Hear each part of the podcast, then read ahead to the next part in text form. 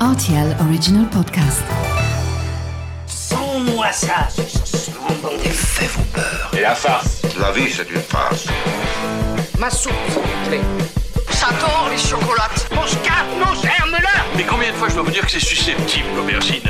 Tous les produits sont là, alors je vais. Salut, c'est Mathieu Lopez. Bienvenue dans ma cuisine. D'ici quelques jours, les étals des marchés seront inondés de ce formidable légume de printemps que l'on peut aussi cuisiner de manière ultra simple. Voici la recette du flan aux asperges.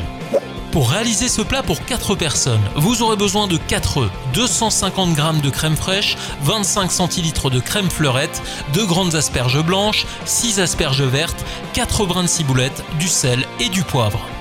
Préchauffez d'abord le four à 180 degrés pendant que vous épluchez et nettoyez minutieusement vos asperges sous l'eau.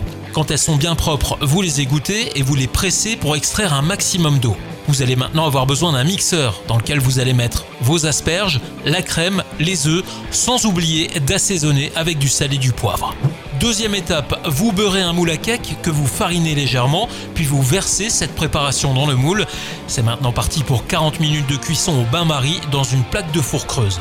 Il ne vous reste plus qu'à réaliser la sauce. Pour cela, je vous conseille de monter en chantilly 25 centilitres de crème fleurette et d'ajouter de la ciboulette ciselée ainsi que quelques gouttes de citron pressé. Vous servirez ensuite ce flan découpé en belles tranches de 2 à 3 cm après 8 heures passées au réfrigérateur. Tout accompagné d'une jolie quenelle de crème citron herbe fine dans votre assiette et d'une asperge verte sur le dessus.